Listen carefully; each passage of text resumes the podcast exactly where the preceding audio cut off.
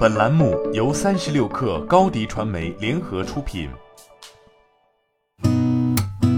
八点一刻，听互联网圈的新鲜事儿。今天是二零二二年一月十九号，星期三。您好，我是金盛。三十六氪获悉，星巴克中国宣布与美团就数字空间达成创新合作。该合作将借助线上平台的综合性服务触达优势，探索多重科技手段，将星巴克的咖啡空间传送至消费者面前。此外，升级后的星巴克专星送服务全面上线美团外卖，消费者可享受会员权益打通、专属配送服务以及客制化点单体验等诸多权益。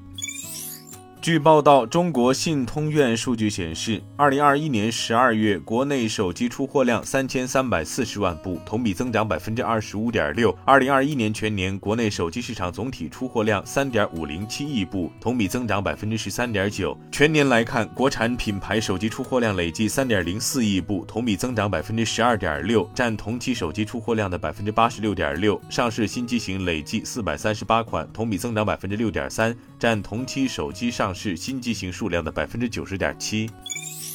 近期网上出现有关正邦科技借员工名义办理养殖贷的传闻，正邦科技昨天对此回应称，网传内容与事实不符。为充分调动农场主积极性和责任心，公司将生猪养殖模式升级迭代为公司加育肥场加结算模式，即公司将自建育肥场提供给农场主使用。公司收取相关费用，并提供猪苗、饲料、兽药。对网上出现的关于公司的失实信息，公司将保留对编造者和传播者追究法律责任的权利。三十六氪获悉，獐子岛在互动平台上表示，公司关注最近有媒体报道汤加火山喷发和海啸导致太平洋扇贝涌入獐子岛，今年受益或将增长百分之一百加及相关传闻。上述报道及传闻严重失实，公司管理层未接受上述问题的任何相关采访回复，公司保留通过法律途径保护自身权益的权利。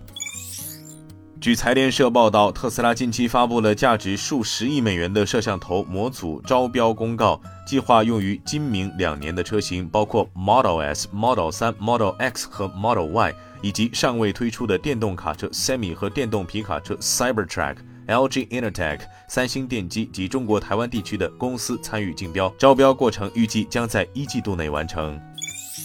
据界面报道，韩国将逐步加大禁塑和限用一次性用品的力度。六月起，在韩国咖啡厅和快餐店使用一次性杯需缴纳保证金；十一月起，便利店和糕点店禁用一次性塑料袋。消费者使用一次性杯购买饮品时，除饮料价格外，还需缴纳保证金。若返还使用过的一次性杯时，可退还保证金。预计每个杯子的保证金为两百至五百韩元，约合人民币一点零七至二点零七元。据新浪科技报道，莫斯科法院周一表示，已经下令 Alphabet 旗下谷歌支付四百万卢布（约合人民币三十三点四万元）的罚款。因为谷歌没有及时删除俄罗斯封杀的内容，谷歌拒绝置评。去年，俄罗斯加大了对大型科技公司的打击力度，对象包括谷歌和 Meta，理由是有些内容被俄罗斯认定为非法，但这些企业没有删除。